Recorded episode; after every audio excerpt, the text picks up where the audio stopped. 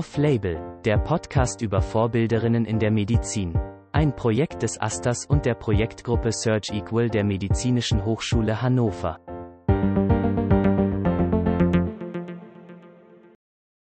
Hallo und herzlich willkommen zu einer neuen Folge von Off-Label, dem Podcast für VorbilderInnen in der Medizin. Ich bin Gesa und studiere im fünften Studienjahr Medizin und fange jetzt bald mit dem Lernplan an. Neben mir sitzt Dana.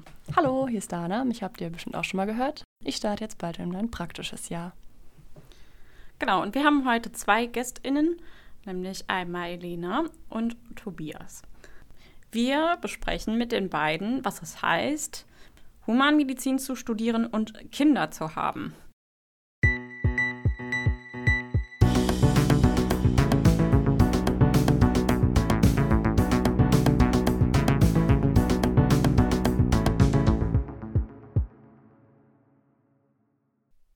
Vielleicht mögt ihr euch einmal selber kurz vorstellen.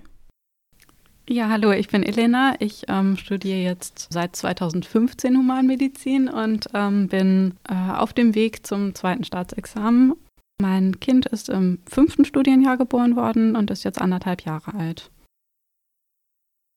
Moin, ich bin Tobi.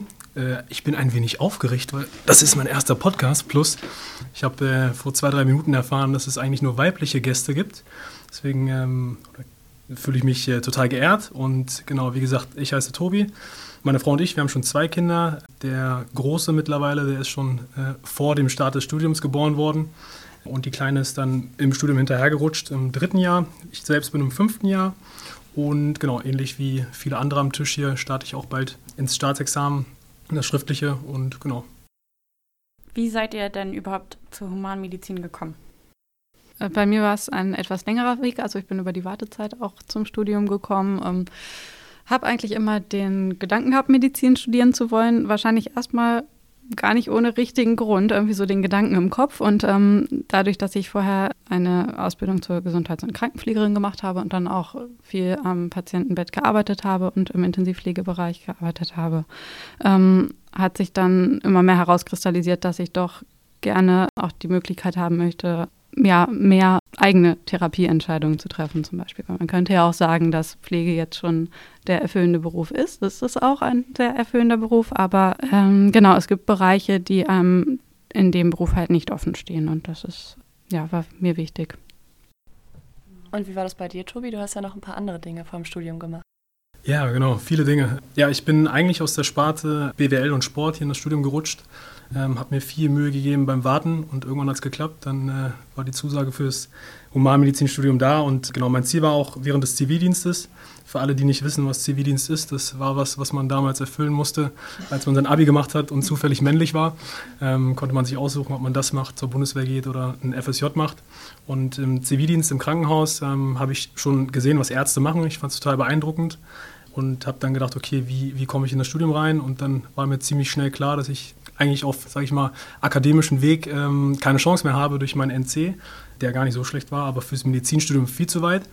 Und genau, bin dann halt über Wartezeit reingerutscht, habe aber dann die Wartezeit genutzt und ähm, Basketball gespielt. Ich äh, komme aus dem Leistungssport, ja, habe dann ein Kind gezeugt und ähm, dann sind wir auch äh, zusammen halt durch ja, verschiedene Phasen gegangen, wo äh, meine Frau dann noch studiert hat nebenbei und ich dann halt irgendwann die Zusage bekommen habe ja, fürs Studium hier. Und dann seitdem, 2016, hat es dann angefangen dass ich hier ja, mitmachen durfte im Studium. Was machen eure Partner und ja, und wie harmoniert das mit dem Medizinstudium? Um, mein Partner hat tatsächlich exakt denselben Werdegang wie ich. Also ähm, wir haben uns in der pflegerischen Ausbildung kennengelernt und ähm, beide die Ausbildung abgeschlossen, dann bei dem Intensivpflegebereich gearbeitet und ähm, ein Jahr zeitlich versetzt begonnen, Medizin zu studieren. Und ähm, dadurch, dass wir immer ungefähr die gleichen Anforderungen hatten und auch, ja, das so entsprechend auch beide auf dieselbe Art und Weise kennengelernt haben zu studieren, ähm, harmoniert das tatsächlich relativ gut. Also wir wissen immer relativ schnell, wo man Unterstützung braucht oder was man vom anderen dann auch in gewissen Situationen, Prüfungszeiten oder so erwarten kann. Und ist deine Frau auch aus dem medizinischen Bereich? Nein, aber sie ist im Gesundheitswesen tätig. Ähm, sie hat Psychologie studiert in Göttingen, das ist meine Heimatstadt und ihre Studienstadt. Dana kennt die Stadt vielleicht. Ähm, ich sehe schon, die Faust geht, die Faust geht hoch. Ähm, also Shoutout nach Göttingen. Und genau, äh, sie hat dort studiert und dann ist sie mit mir zusammen quasi zu meiner Profizeit noch in eine Spielerwohnung hier nach Hannover gekommen. Da habe ich dann hier in Hannover Basketball gespielt und gar nicht studiert. Und dann war sie schon fast fertig und ähm, hat dann ihre Therapeutinnen-Ausbildung gemacht für Kinder- und Jugendlichen ähm, Psychotherapie. Genau, und ist seitdem halt im Krankenhaus und jetzt niedergelassen quasi tätig und hilft kleinen Kindern und Jugendlichen. Und ähm, ja, wie es harmoniert. Ich sehe das Studium kommt wahrscheinlich auch noch im Laufe des, des Podcasts, aber so als Job an. Man steht halt morgens auf, man geht lernen, man kommt zurück. Und ähm, ähnlich ist ja bei ihr auch. Sie steht auf und geht Geld verdienen und kommt zurück und dann harmoniert das eigentlich ganz gut, weil wenn man das auf, ich sag mal, auf einem vernünftigen Level macht, dann ähm, hat man viel Verständnis für den Partner und dann klappt das ganz gut. Mm, wie hat sich dann bei euch der Alltag durch Familie oder Kinder verändert? Bei dir ist es ja schon noch schon recht lange ähm, mit Kindern so, bei Elena noch ein bisschen frischer. Vielleicht kannst du ähm, einmal anfangen und sagen, wo vielleicht auch so Hürden und Schwierigkeiten liegen. Ähm, ich muss sagen, mein Alltag hat deutlich mehr Struktur, seitdem ein Kind mit dabei ist. Also es ist, ja, hat sich herausgestellt, dass es doch äh, ja, festere Zeiten ähm, gibt, die jetzt einfach eingehalten werden und ähm, langfristigere Planung einfach so ein Thema ist. Genau, also Hürden und Schwierigkeiten sind natürlich immer dann schon genau diese Punkte, dass man langfristig viele Sachen planen muss. Also dass man nicht mehr ganz so spontan ist. Teilweise ähm, ist das dann ähm, im Beruf natürlich schwieriger, aber im Studium finde ich noch relativ gut möglich, na, ich weiß nicht, es ist irgendwie Hürde und ähm, Schwierigkeit, aber auch ähm, Erleichterung vielleicht zugleich. Ja. Also ich kann mir vorstellen, dass das, also dadurch, dass man halt mehr, mehr plant, sich besser strukturiert, dass man dadurch auch mehr schafft und sich auch Freiräume schafft, um mit dem Kind zum Beispiel Zeit zu verbringen, aber auch effektiver lernt. Also so stelle ich es mir zumindest vor. Das ist mhm. vielleicht sehr beschönigend. auch bei mir auch schon. Stress. Ja, also es ist ja einerseits zwar so, dass man viel planen muss, aber andererseits hat man auch viele unvorhergesehene Dinge. Ich glaube, das möchte ich sagen mit diesem kleinen Zwiespalt, dass man zwar so viel planen kann, wie man will, aber wenn man ein krankes Kind zu Hause hat, dann verändert sich halt wieder alles und dann braucht man den Plan B oder den Plan C und ähm, ja, das ist dann manchmal nicht ganz so einfach, aber im Studium noch relativ gut zu machen. Finde ich auch. Ähm ich finde halt, man, man muss sich von der Illusion ein bisschen trennen, so zu leben, wie man das immer schon gemacht hat. Äh, ich finde halt, wenn man sich dafür entscheidet, ein Kind zu bekommen, dann äh, ist es halt zwangsläufig für einen selber als, als Paar oder halt auch als Individuum und aber auch fürs Kind wichtig, so eine gewisse Struktur zu haben. Und das gibt ja das Kind vor. Und das ist meistens auch keine Struktur. Wir stehen teilweise um sechs auf und sind trotzdem um halb neun zu spät.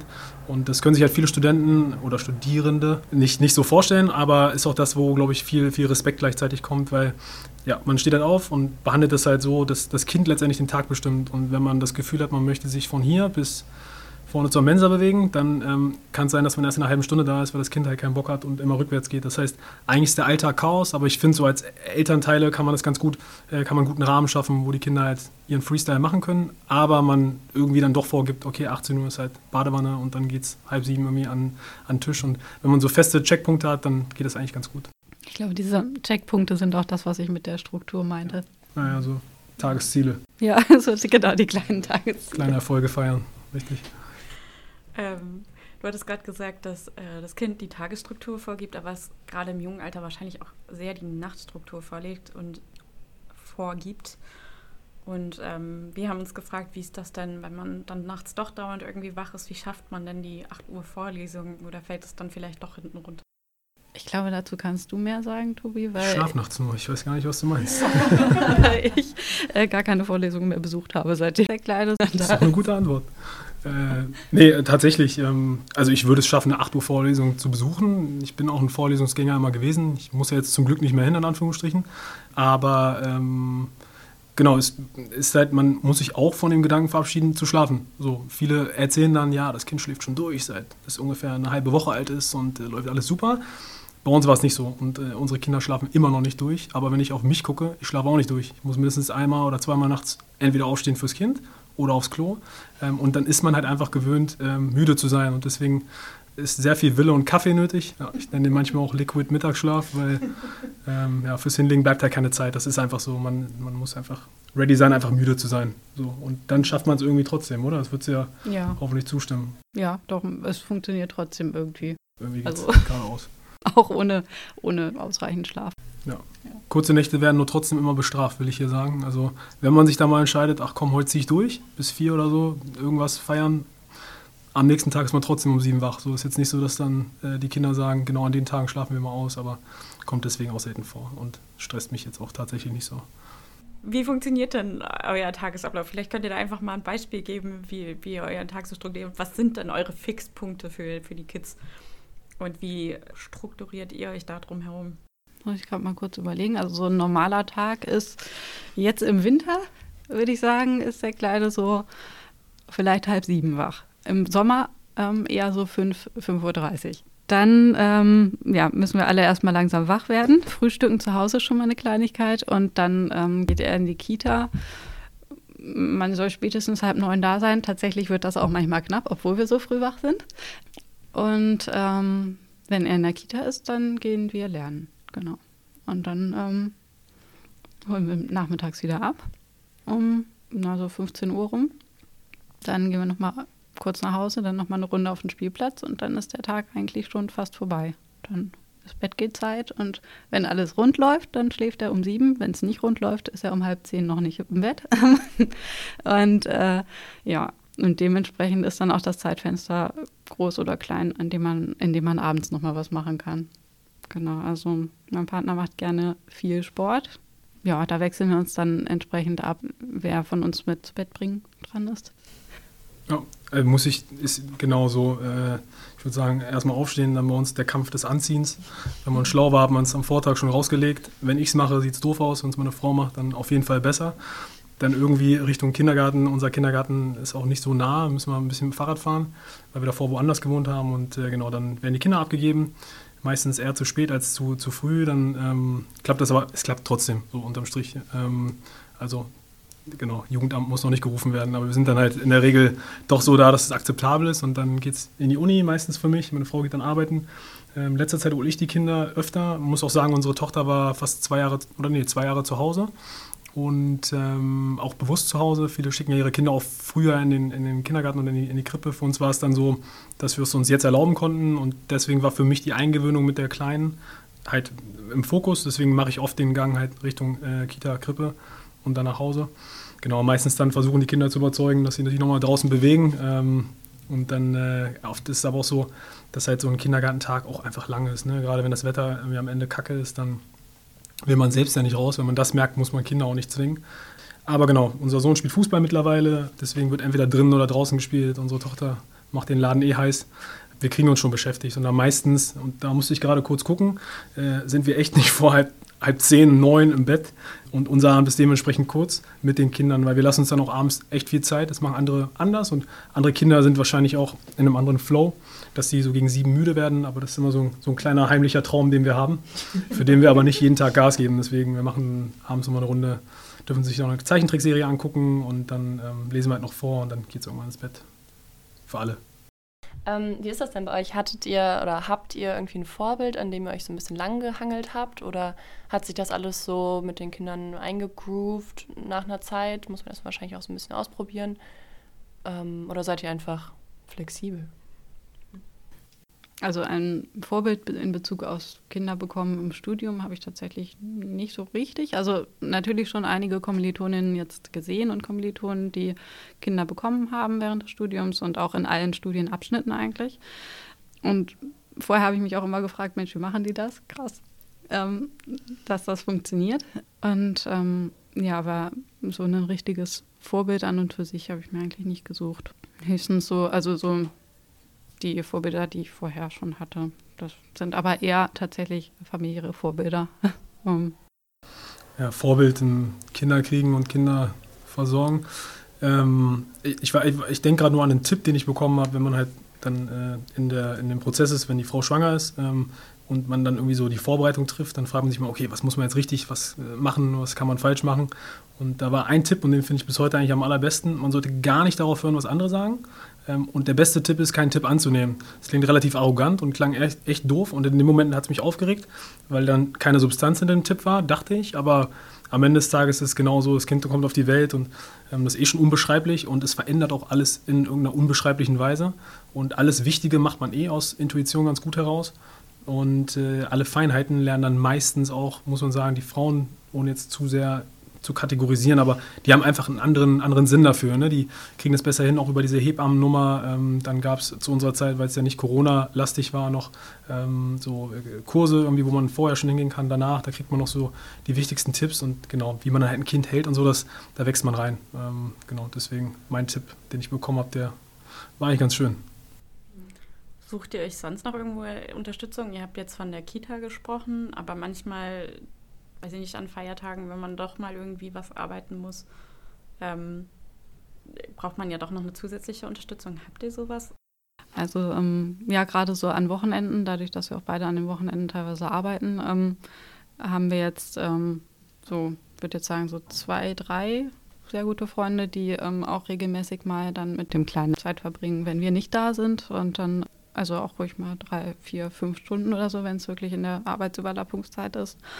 Die Omas kommen auch gelegentlich mal, aber die wohnen beide nicht in der Stadt. Ja, das sind eigentlich so unsere Hauptunterstützer. Bei uns auch klassisch ist ja, Leute kriegen Kinder und dann sind Oma und Opa irgendwie da und direkt in der Nähe, das ist bei uns auch nicht so. Meine Schwiegermutter, die ist in Hameln, das ist auch äh, jetzt nicht nah, aber auch nicht weit weg und sie kommt zusammen mit ihrem Freund ganz oft, aber ähm, sie ist auch niedergelassen und hatte dort einfach viel zu tun. Ähm, das heißt, so direkte Hilfe haben wir nicht und das ist so das, was ich sage, das ist oft auch einfach tough, ne? weil man ja irgendwie schon Anspruch hat, so als Eltern, man will sein Kind ja nicht immer nur abgeben, genau, aber da machen wir viel einfach so mit knallharter Planung irgendwie. Ne? Also man guckt sich halt einfach die Termine an und wenn es ganz wichtige Sachen sind, man weiß es vorher schon, dann kann man Beispiel die Nachbarin mal fragen oder dann kriegt man es halt doch mal hin, da eine Versorgung zu machen, dass die Kinder auch mal woanders schlafen. Aber der Alltag an sich, ich will nicht lügen, aber den kriegen wir eigentlich so ziemlich alleine in unserer Konstellation. Und Kindergartenkrippe ist natürlich immense Hilfe, sonst könnte ich ja hier gerade nicht sitzen und einen Podcast aufnehmen. Ne? Du hast ja gerade schon das Thema Krippe angesprochen ich stelle es mir recht schwierig vor, wie man es auch mal so ein bisschen aus den Medien hört, da einen Platz zu bekommen. Wie war das bei euch? Lena, du Stirn runzelst schon. knifflig? Ja, schon knifflig. Also in unserer unmittelbaren Wohnumgebung ähm, haben wir tatsächlich noch nicht mal eine Antwort bekommen. Und äh, von den beiden MHH-Kitas, bei denen wir uns beworben hatten, haben wir dann tatsächlich auch Rückmeldungen bekommen. Und in einer von den beiden ist er jetzt auch ist ein umkämpfter Markt. Also es ist brutal, was da ähm, für Bedarf ist. Ich finde auch, will ich an der Stelle mal sagen, die Leute, die wirklich in den Kindergarten gehen und dort arbeiten und sich tagtäglich mit den Kindern beschäftigen, ähm, man gibt denen ja quasi als Eltern das höchste Gut, irgendwie, was man sich vorstellen kann.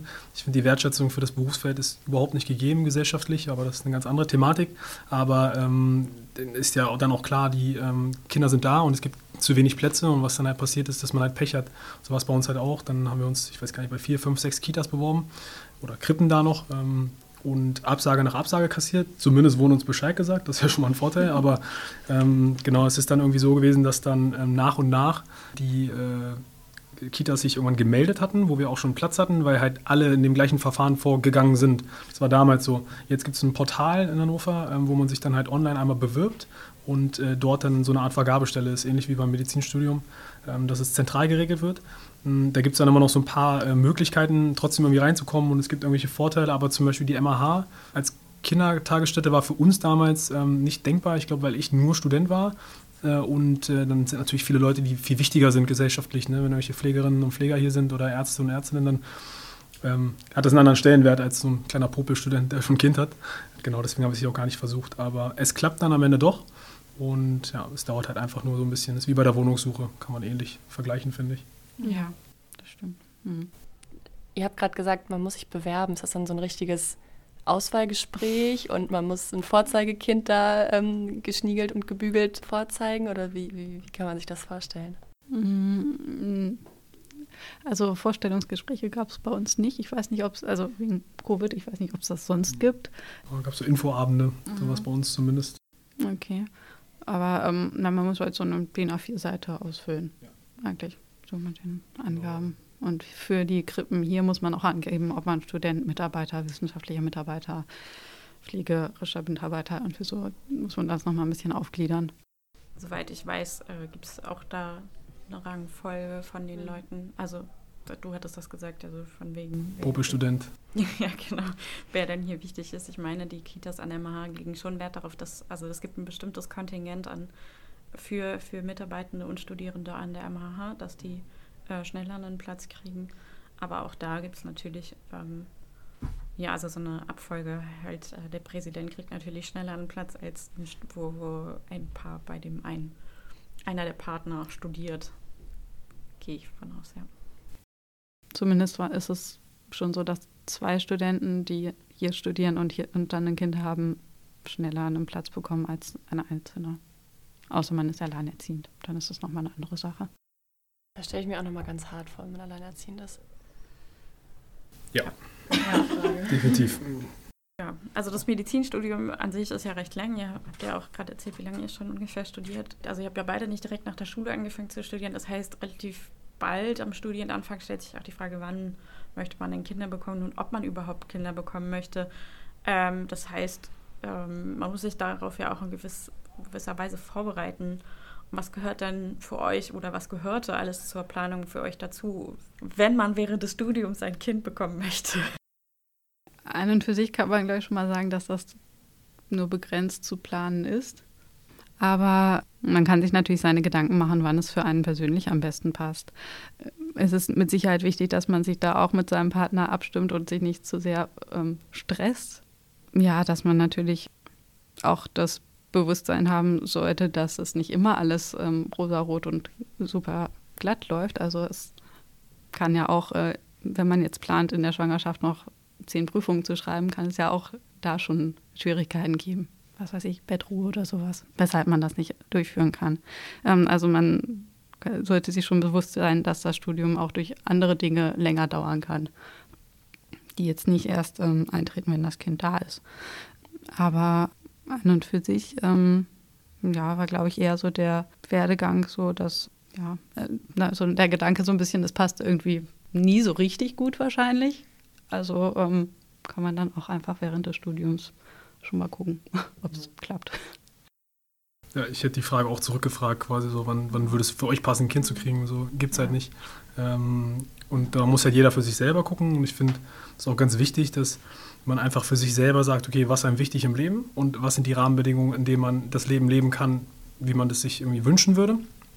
Und ähm, genau, dann muss man halt auch so, finde ich, wenn man dann ein Kind zeugt und in die Welt setzt, ist halt meine Überzeugung, dann halt auch dafür da sein wollen. Ne? So, und deswegen, ähm, ja, die Planung vorab, wichtig ist eine Wohnung zu haben.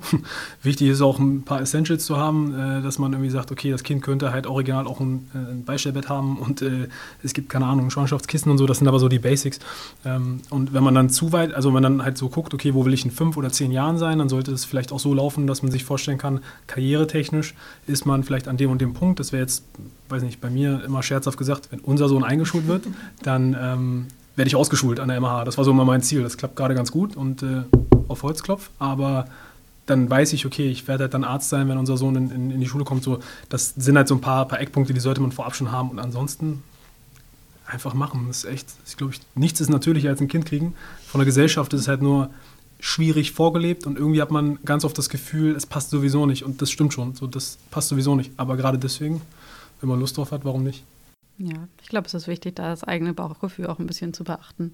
Also ich denke oder habe den Eindruck, dass man auch als Frau, für die es ja doch eher das Zeitfenster relevant ist, dann ähm, ja eher auch das, das Bauchgefühl hat, ob es jetzt für einen persönlich wichtig ist, jetzt ein Kind zu bekommen und man vielleicht nicht hinterher sich die Frage stellen möchte, hätte es vielleicht dann geklappt und jetzt nicht mehr. Ja, so die ähm, Frage, ob man jetzt ähm, äußere Umstände um diesen Wunsch herumpacken möchte oder ob man den Wunsch einfach so sein Leben leiten lässt, das Kind zu haben, ja.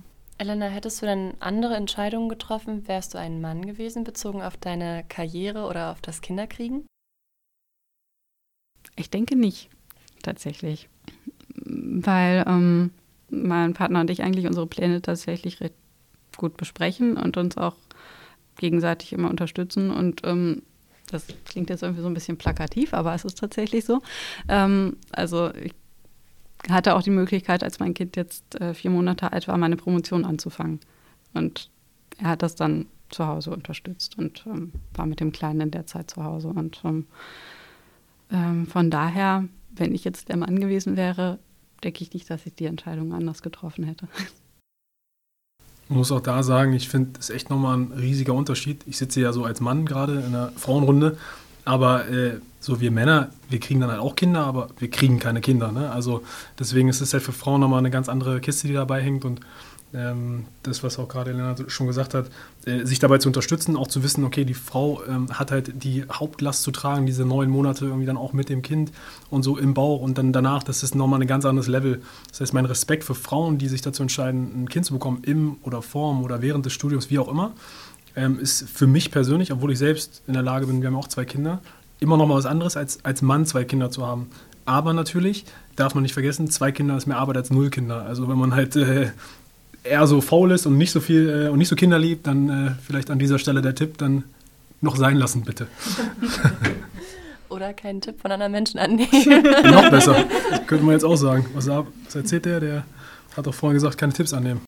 Ähm, Elena, du hattest ja auch gerade gesagt, dass ihr beide arbeitet und ähm, was mich immer, also was für mich immer so ein großer Punkt ist, ist, wie finanziere ich denn das Ganze im Studium, wo man hauptzeitmäßig, also du hattest das ja auch so schön gesagt, äh, Tobi, Studium ist dann der Vollzeitjob und dann parallel noch arbeiten und ein Kind, das stelle ich mir schwierig vor. Also wie habt ihr das mit der Finanzierung eures Lebens, aber auch der Kinder geregelt? Wir haben eigentlich beide während des gesamten Studiums ähm, noch in unserem früheren oder jetzigen immer noch Pflegeberuf gearbeitet, also auch eigentlich nur die Stunden reduziert und ähm, Genau, ich habe halt ein Jahr Elternzeit genommen, aber ähm, danach jetzt auch wieder angefangen.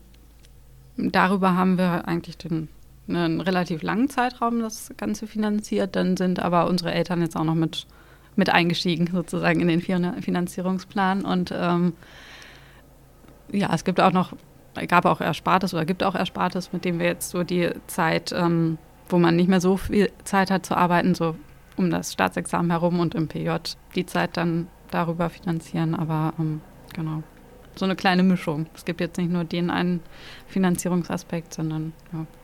ja also genau, Erspartes hilft. Ähm, also ich habe ja vorher schon was anderes gemacht und auch äh, das große Glück gehabt, dass der Sport immer auch ein paar Euros abgeworfen hat für mich, sodass ich dann halt während des Studiums auch weiter Basketball spielen konnte und damit halt ein bisschen was zuverdienen konnte. Ja, ist aber natürlich nicht so viel, dass man sagen kann, man, man äh, kann dann in der Zeit äh, die Familie versorgen, wie man sich das eigentlich so vorstellt. Und meine Frau ist aber sehr fleißig in der Zeit. Wir haben, denke ich mal, ganz gut und realistisch geplant, was wir uns leisten können und was nicht.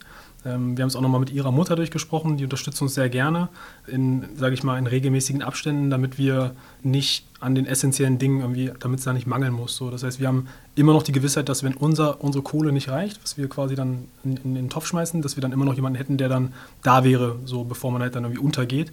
Das ist ein schönes Gefühl und gleichzeitig ist aber auch nicht so ein Gefühl, man hat einen Kredit jetzt bekommen und dann haut man den irgendwie raus, ähm, sondern genau, das Ziel ist ja klar und äh, ich glaube, jetzt muss man hier nicht äh, erwähnen, dass ungefähr 99 Prozent, die in diesem Studium drin sind, auch wirklich am Ende Ärztinnen und Ärzte werden wollen, sodass dann das Geld irgendwann noch fließen wird. Aber ähm, wichtig war uns halt nur, dass wir die Zeit, bis dann halt ähm, irgendwann eine Art doppeltes Einkommen reinkommt, ganz gut mit Ersparten und halt noch so ein bisschen nebenberuflichen Tätigkeiten abwickeln kann. Genau. Das ist ein teurer Luxus. Ähm, Elena, wir würden gerne noch mal von dir so ein bisschen was zum Thema Mutterschutz wissen. Also wann greift er, wo greift er, ähm, wo ist er förderlich, wo ist er vielleicht im Studium auch so ein bisschen hinderlich. Kannst du uns dazu noch ein bisschen was erzählen?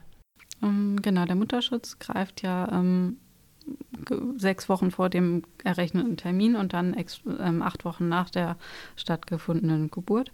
Und ähm, ja, also förderlich ist er ja und Sinn des Ganzen ist ja schon, ähm, die Gesundheit der Mutter zu schützen und auch ähm, des ungeborenen und dann geborenen Kindes und ähm, Gefährdungen auch auszuschließen. Ähm, es gibt jetzt, bevor diese sechs Wochen Mutterschutzfrist eintreten, ja auch schon ähm, Richtlinien für Studentinnen, die schwanger an der MH studieren, da geht es auch im Wesentlichen darum, Gefährdungen zu minimieren und ähm, was sich dann zum Beispiel auf Praktika auswirken kann. Also Blockpraktika kann man zu 90 Prozent, würde ich sagen, durchführen, aber es gibt einzelne, die man halt nicht ähm, durchführen darf und auch nicht unbedingt durchführen sollte, weil man jetzt vielleicht nicht unbedingt als Schwangere sich dann in der Influenza-Hochsaison ähm, dem Patienten gegenübersetzen sollte.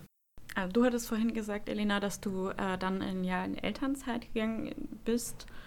Vielleicht magst du das noch einmal kurz definieren, was die Elternzeit ist. Und dann, ähm, oder ihr beide könnt dann einmal erzählen, was ist wichtig vor der Elternzeit gemeinsam als Paar zu entscheiden? Gute Frage. Genau, Mutterschutz hatten wir gerade das Thema. Genau, ne? Das ja. ist ja nochmal abzugrenzen von der Elternzeit. Ja. Elternzeit ist, glaube ich, ursprünglich dafür da, ihr müsst mich korrigieren, wenn ich jetzt Stuss laber, dass wenn das Kind da ist, dass man eine gemeinsame Zeit äh, dafür investieren kann. Die äh, ist dann so gestaffelt, glaube ich, dass man halt einen Arbeitgeber hat, der dann ähm, auch von der Gesetzesseite vorgeschrieben ist, eine gewisse Elternzeit zu gewährleisten. Die kann man, glaube ich, bis drei Jahre hochstaffeln. Mhm. Und man kriegt aber nur ein Jahr lang quasi die Vergütung, genau, genau. nix gerade, ne? Ja, ja, ja. Ähm, genau, halt die Vergütung, wie sie äh, war und beziehungsweise nicht mal wie sie war. Nee, das Elterngeld bekommt man. Genau, man kriegt 60 Prozent des normalen Gehalts von der Frau, genau. Kommt auf die Gehaltshöhe an. Genau, man muss halt dann nur gucken, ähm, wie lange macht man diese Elternzeit? Deswegen, wenn ihr jetzt die Frage stellt habt, wie plant man das, würde ich sagen, man sollte sich vorher vielleicht ähm, äh, schon mal vorab überlegen, wann hat man vor, eventuell das Kind in eine Fremdbetreuung abzugeben. Danach richtet sich ja so ein bisschen, wann wie wer äh, zu Hause sein muss. Ich hatte es vorhin schon gesagt, unsere Tochter zum Beispiel war zwei Jahre zu Hause, die meisten machen ein Jahr, manche machen auch nur sechs Monate oder so, es geht ja alles. Und ähm, viele Väter, die ich kenne, die machen halt irgendwie zwei Monate Elternzeit, ähm, machen dann vielleicht auch am Anfang ein, einen Monat Unterstützung im Wochenbett. Da ist ja alles einfach noch ein bisschen schwieriger auch für die Frau nach der, nach der Entbindung. Und dann vielleicht nochmal einen Monat, wo man dann zusammen verreist. Das machen viele, ist der Klassiker. Genau, ich denke, da kann man relativ flexibel sein. Das ist halt nur, man sollte im Hinterkopf haben, irgendwann geht die Arbeit wieder los und die Kohle sollte am besten reichen und dann muss sie vielleicht auch wieder fließen. Ne? Ähm, ja, zur Planung der Elternzeiten hatten wir uns tatsächlich entschieden, dass ich die Elternzeit nehme und ähm, aber auch nur ein Jahr.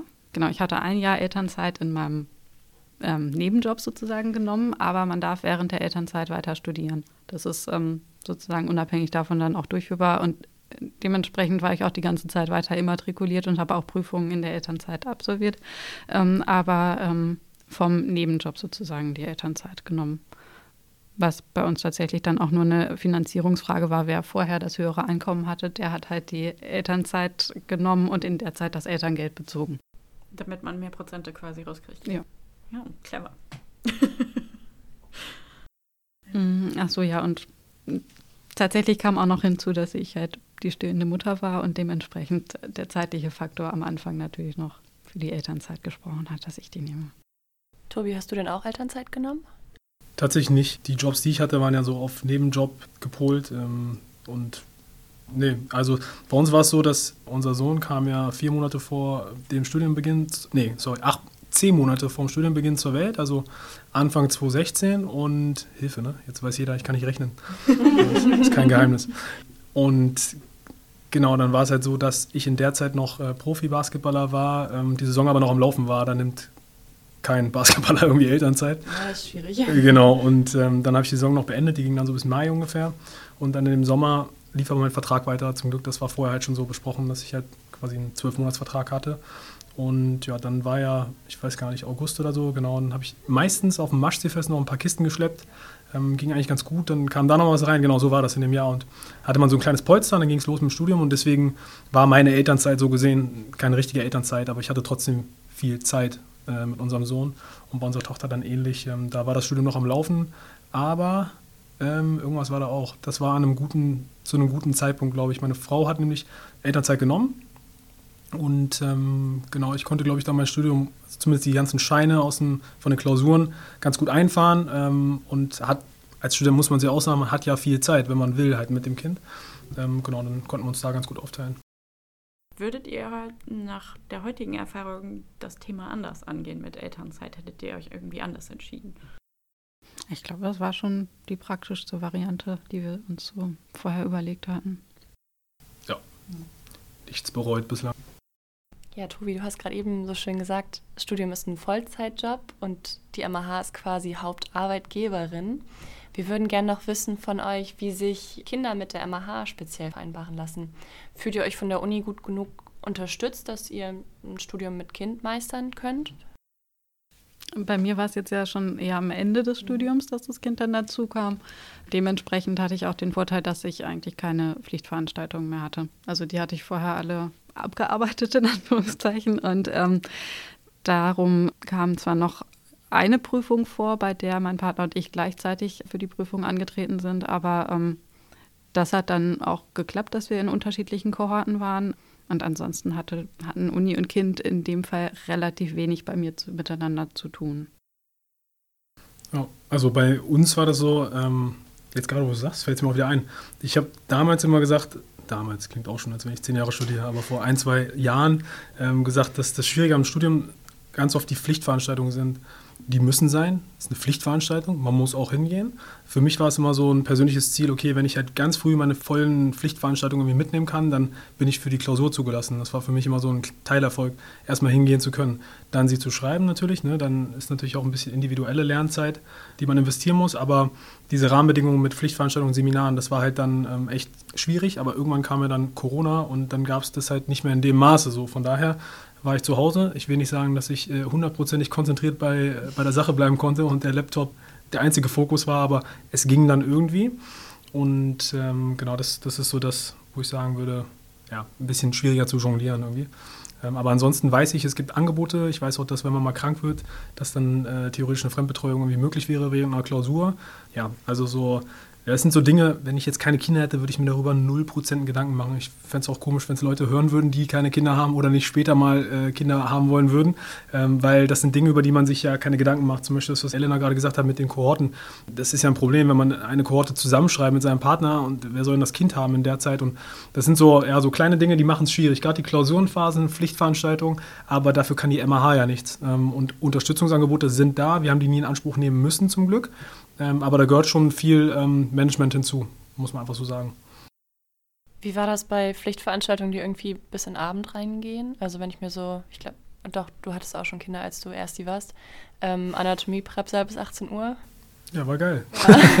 Sowieso, nice Zeit. Ja, genau, das war hart, weil ähm, äh, meine Frau in der Zeit hat ja auch für ihre Therapeutenausbildung gelernt und gebüffelt und ja, wir sind teilweise um fünf halt morgens aufgestanden und haben halt angefangen zu lernen, weil sonst kriegt man halt die reine Lernzeit nicht rein. Dann war um sieben Stunden, hat man irgendwie zwei Stunden gelernt. Dann ging es so langsam los mit Kinderentwicklung, bla bla äh, oder Anziehen. Und ähm, dann meistens diese Kurse, die am Nachmittag waren, Nachmittag waren, da war meine Frau dann da. Aber damit war es ja nicht getan. Jeder, der hier mal studiert hat, der weiß, um 18 Uhr war halt nicht Feierabend, sondern dann wurde sich verrückt gemacht bis abends spät in die Puppen. Und dann war am nächsten Tag, hast du das schon gelernt, hast du das schon gelernt? Ähm, genau so war es irgendwie. Ne? Und, äh, ich sehe es an den Reaktionen. Also den Stress, den man hat, wie jeder andere, der hier angefangen hat zu studieren, ähm, den muss man einmal mitnehmen, da muss man auch einmal durch. Ich finde, der gehört auch dazu. Aber natürlich muss man für sich irgendwann erkennen, man kann nicht alles wissen und man kann nicht immer überall präsent sein. Ich habe zum Glück alle Kurse voll bekommen, weil meine Frau dann immer dabei war ähm, und auf unseren Sohn aufpassen konnte. Aber ähm, ja, man muss einfach die Zeitfenster nutzen, die man so hat. Und das war schon hier und da ein bisschen knifflig. Gerade bei den langen Pflichtveranstaltungen. Jetzt, wo du sagst, eklig im Winter irgendwie, dann, wenn es schon so um 17 Uhr dunkel ist, ja, ja, das waren Zeiten. Aber irgendwie hat man es dann doch geschafft. Seid ihr schon mal wegen eurer Kinder oder der Schwangerschaft im Studium diskriminiert worden? Ähm, tatsächlich nicht. Mhm. Geile Frage. also auch während der Schwangerschaft habe ich eigentlich immer ziemlich positive Resonanz auch vor allem von Kommilitonen bekommen. Die haben sich eigentlich immer eher mitgefreut, dass dann ein Baby unterwegs ist. Genau, und ähm, als, nee, Diskriminierung habe ich die Reaktion nicht erlebt. Hm. Ich auch nicht, aber ich bin halt auch so, wenn mich jetzt jemand diskriminieren sollte, weil ich äh, Kinder habe, dann so mit welchem Argument? Ich kann das gar nicht ernst nehmen. Das, ich glaube, da stehe ich dann tatsächlich auch drüber.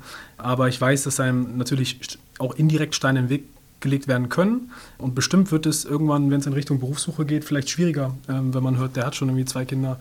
Aber wenn das der Grund sein sollte, warum ich einen Job nicht kriege, will ich da gar nicht anfangen. Ähm, und ich finde, da müssten sich halt an den Rahmenbedingungen irgendwas ändern. Und ich finde auch, jeder, der diskriminiert wird, sollte es sagen. Es gibt genügend Plattformen, wo man das ja einfach kundtun kann, dass diese Kacke halt im Alltag gar nicht erst, gar nicht erst reinkommt. Aber gerade bei Kolleginnen, so, das meine ich halt, ne, es ist einfach nochmal echt härter als Frau, ähm, Kinder zu haben und Kinder zu bekommen das ist nicht leicht. Und deswegen will ich mich da gar nicht so in den Vordergrund drängen, weil ich persönlich noch nicht erfahren habe. Aber bei Frauen dann Karriere und Kinder zu vereinen, Respekt. Ich finde es aber schön, dass du das, also die Einstellung finde ich schön, dass du sagst, wenn die Schwierigkeiten damit oder das Krankenhaus damit Schwierigkeiten hat, dass ich Kinder habe, dann will ich da gar nicht erst anfangen. Würdet ihr euch etwas von der MAH wünschen, dass sie etwas bezogen auf Kinderbetreuung oder generell Studis mit Kind verändert oder anders anbietet? Mm, ich glaube, es kann nie genug Krippenplätze geben oder Kita-Plätze. Das ist, da ist immer Luft nach oben. Das würde auch jederzeit von allen dankend angenommen werden. Ich glaube, das ist dann oft eine abteilungsinterne Sache. Ich habe zwar auch die Einstellung, wenn es jemandem nicht passt, dass ich jetzt ein Kind habe, ähm, was ich auch sehen möchte, dann ähm, brauche ich da nicht anfangen. Dann kommen wir nicht auf einen Nenner. Aber ähm, ja, natürlich möchte man trotzdem einen Job haben. Ja, ich glaube, wie gesagt, als Student ist immer, oder als Studierende, ähm, ist es ja immer ein bisschen schwieriger, ähm, das zu vergleichen mit Leuten, die wirklich arbeiten. Elena hat halt einen festen Beruf am Patienten und an Patientinnen, ähm, wo halt das Problem ist natürlich, dass man halt auch da sein muss und man kann nicht immer eher gehen. Ich glaube, das wird eher so die Krux, dass man sagen muss, ich muss jetzt weg, ich muss mein Kind holen und da werden bestimmt auch in Richtung Mann Kommentare kommen, wie kann das nicht deine Alte zu Hause machen und sowas halt, aber wie gesagt, soll gerne so ein Spruch fallen, dann merke ich schon, was für ein Vibe ist und dann, ähm, ja, dann kann man da nochmal anders drüber sprechen, hoffe ich. Aber genau, das sind also die Grenzen. Man muss halt einfach für sich äh, im Hinterkopf haben, okay, was ist vielleicht auch das Feld, in dem man arbeiten kann, wo man das gut integrieren kann und was passiert, wenn man sich für ein, für ein Feld, irgendein chirurgisches Fach beispielsweise interessiert und da wird halt dann gesagt, du hast Kinder zu Hause und äh, was soll denn das so, du kannst jetzt nicht los, na, immer musst du zu deinen Kindern so. Muss man einfach gucken, an was für Leute man da gerät. Aber ja, ich denke, da hat sich schon viel getan, da wird sich hoffentlich auch noch viel tun. Und was ich mir jetzt anders von der MH wünschen würde, kann ich gar nicht sagen, weil wir halt so wenig von der MH in Anspruch genommen haben, äh, dass ich gar nicht weiß, wie der Status quo gerade ist. Also du, Tobi, du hattest gesagt, du würdest dann da nicht anfangen wollen zu arbeiten, aber äh, wenn man quasi schon in einer also beispielsweise in der Station arbeitet und dann Chefwechsel kommen sollte und der Chef ist damit dann nicht mehr einverstanden. Oder man kriegt von seinen Kollegen zu hören, ey, es kann nicht sein, dass dein Kind schon wieder krank ist, du schiebst das nur vor, was teilweise wirklich so gesagt wurde. Wie würdet ihr dann damit umgehen? Oder hättet ihr da irgendwie für die Studierenden oder Menschen, die in solchem Umfeld gerade sind, irgendwelche Tipps? Wie würdet ihr damit umgehen oder was würdet ihr denen raten? Ja, gibt es ja im Endeffekt nicht nur in unserem Beruf, aber auch in, in allen anderen Berufsgruppen immer mal wieder, dass jemand halt vielleicht ein Kind hat, was öfter krank ist. Und ähm, ich glaube, es ist dann auch schwierig, sich davon freizumachen, wenn einem solche Vorwürfe entgegenprallen. Ähm, aber andererseits ist es natürlich auch so, dass die Prioritäten sich verändern, wenn ein Kind da ist. Und wenn es um die Gesundheit des Kindes geht, erst recht. Genau, kann sich jeder fragen, was das Wichtigste im Leben für einen, wenn man es für sich klar definiert hat. Und wenn ich dann sage, mein Kind ist mir so wichtig, dass ich am Ende halt lieber meinen Job wechsle oder die Abteilung wechsle, als dass ich quasi umzingelt bin von Spitzen, die gegen mich geschossen werden, nur weil ich mein Kind holen muss oder zu Hause bleiben muss, wenn das Kind krank ist. Dann muss man das halt für sich klar haben. Mir ist auch bewusst, das ist eine Traumwelt, die ich gerade schilder und dass man halt irgendwann irgendwo anfängt und da wird bestimmt sowas passieren. Ähm, man muss halt dann gucken, ob man vielleicht einen Plan B und Plan C in der Hintertasche hat. Und halt auch, und das ist halt wirklich das Allerwichtigste, deswegen nochmal mehr Respekt an alleinerziehende Mütter meistens, oft, äh, vielleicht auch Väter, aber man hat halt einen Partner oder eine Partnerin, mit der man sich absprechen kann. Und ähm, das ist halt das Wichtigste. Ich glaube, es ist utopisch in der Gesellschaft heutzutage, dass jeder gleich Karriere machen kann und Chancen sind überall da und du kannst immer alles werden. Ähm, das ist schwierig. Aber wenn man halt klar für sich hat, okay, Vielleicht habe ich gar kein Problem damit, ein wenig zurückzutreten, karrieretechnisch. Meistens ist es ja dann die Frau oder es sei der Mann. So ist es bei uns ja. Meine Frau verdient halt zurzeit einfach das Geld. Punkt. Und das ist für mich vollkommen in Ordnung. Ähm, wenn man das für sich klar hat, dann klingt auch ganz gemütlich eigentlich. Frau verdient Geld und ich bin eigentlich nur am Studieren. Aber wenn man das für sich klar hat und ein Lebensziel hat, und das meine ich halt so in fünf Jahren, in zehn Jahren, dann ähm, hat man vielleicht auch später leichter zu sagen, okay, weißt du was, ich schmeiß hier hin und ich gucke mich um, weil, keine Ahnung, zu Hause habe ich halt Kinder, die auf mich warten und noch eine Chance, irgendwo anders anzufangen. Ja. Es gibt jetzt nicht so den ultimativen Tipp, wie gehe ich jetzt mit dieser Situation um. Aber, aber ähm, gibt es nicht auch so Instanzen, wenn man sowas hört? Auf jeden Fall ähm, auch hier so. an der Gleichstellung die Möglichkeit, genau. Melden, melden, melden. Also, oder sich zumindest da auch Beratung zu holen, ähm, wie man mit solchen Situationen umgeht, definitiv. Ähm, ja, aber andererseits ist es natürlich auch wirklich so, dass man, dass dann wirklich die wahrscheinlich die persönliche Stärke, dass das ist, was einen halt auch in der Situation fordert, aber was auch gefordert ist. Ich meine, wenn man sich klar macht, dass es halt um die Gesundheit des eigenen Kindes geht, dann stellt man doch nichts darüber. Und dann ist das halt einfach so. Und dann ja. Aber die Diskriminierung findet ja schon vorher statt. Also wenn ich mich jetzt als junge Frau mit äh, vernünftigen, mit einer Gebärmutter, die in einen Gebärmutterfähigen, also ein Kind, da, ne? wenn ich mich als junge Frau nach dem Studium äh, auf einen Job äh, werbe ähm, und äh, am besten noch zwei oder drei Chefärzte in der Abteilung sind, dann wissen die ja, was passiert, wenn die Person am besten noch in einer stabilen Beziehung ist. Dann wird es ja in den nächsten vier, fünf Jahren irgendwann mal klingeln und dann wird der Bauch dick. Und ähm, dann jemanden schon nicht einzustellen, deswegen, das ist ja auch eine Art von Diskriminierung. Und da, genau, da merkt man das ja dann auch schon. Also ist schwierig. Wie gesagt, äh, die Stellung als Frau, man bekommt ja dann das Kind, dann kriegt man als Mann aber oft gesagt, ach scheiß auf die Familie und so. Ähm, auch die wildesten Sachen schon gehört. Ähm, und auch Väter, die vielleicht gar nicht ihre Kinder aufwachsen sehen, weil sie es für sich nicht als wichtig empfinden, sondern es wichtiger finden, Karriere zu machen. Das ist alles in Ordnung. Das will ich gar nicht verurteilen. Es muss halt nur vorher klar sein. Und ich finde halt, da müsste jeder zu Hause halt für sich selber so einen guten Umgang finden. Und dann kann das vielleicht auch sogar erfüllend sein, dass halt jemand aus Überzeugung sagt, ich bin ein Hausmann oder ich bin eine Hausfrau. Ähm, und dann gibt es halt diese Betreuungsfrage gar nicht mehr so. Was würdet ihr euren KommilitonInnen raten, die überlegen, im Studium Kinder zu bekommen? Ich äh, musste, bei, muss da jetzt tatsächlich an einen Kommilitonen denken, mit dem ich gesprochen habe, als ich ähm, werdende Mutter war. Und der hatte natürlich scherzhaft, aber tatsächlich gesagt, Elena, du wirst Mutter. Hast du dir das gut überlegt? Das bist du für den Rest deines Lebens. Und äh, ja, ich habe nur gesagt, ja, habe ich mir überlegt. Aber äh, tatsächlich ist es ja so. Ähm, also Prioritäten verändern sich einfach, wenn der kleine Mensch da ist. Ähm, und ich glaube, das ist eigentlich so der Punkt, dem man sich am ehesten bewusst sein sollte. Es verändert sich halt vieles. Ähm, es ist alles machbar, aber es verändert sich. Gönnt euch, falls ihr damit spielt mit dem Gedanken, seid euch der Konsequenzen bewusst. Ähm, und es ist einfach am Ende richtig, richtig cool. Also ich finde, es macht echt Spaß. Kinder erhellen das Leben. Und ich fühle mich hier wie Peter Maffay gerade, aber äh, es ist einfach so. Also wie gesagt, ich denke an unsere Kinder und äh, deswegen kann ich aus überzeu reiner Überzeugung, weil ich es auch nicht anders kenne, sagen, es ist voll machbar. Macht es. Aber ähm, genau, seid ich einfach im Klaren, dass die Rahmenbedingungen gut stimmen sollten und äh, ist echt auch eine Entscheidung auf Lebenszeit ist. Jetzt kann man nicht sagen, so nach einem halben Jahr kein Bock mehr, weil dann tut man den Kindern nichts Gutes und ähm, genau, hört auf euch selbst. Nehmt keine Tipps an. Das war der Tipp zum Abschluss, würde ich sagen. ja, mir hat es sehr viel Spaß gemacht, mit euch zu sprechen. Ich hoffe, ihr habt äh, auch ein bisschen ja, Spaß dran gehabt. Vielen, vielen Dank, dass ihr da wart und euch die Zeit genommen habt in euren Familienkalendern. Und auch vielen Dank an eure Partner und Partnerinnen, ähm, dass sie uns erlaubt haben, mit euch ja, ein bisschen Zeit zu verbringen. Ja, bis zum nächsten Mal, würde ich sagen. Genau, bis zum nächsten Mal und wir hoffen, euch hat die Folge gefallen. Tschüss, tschüss.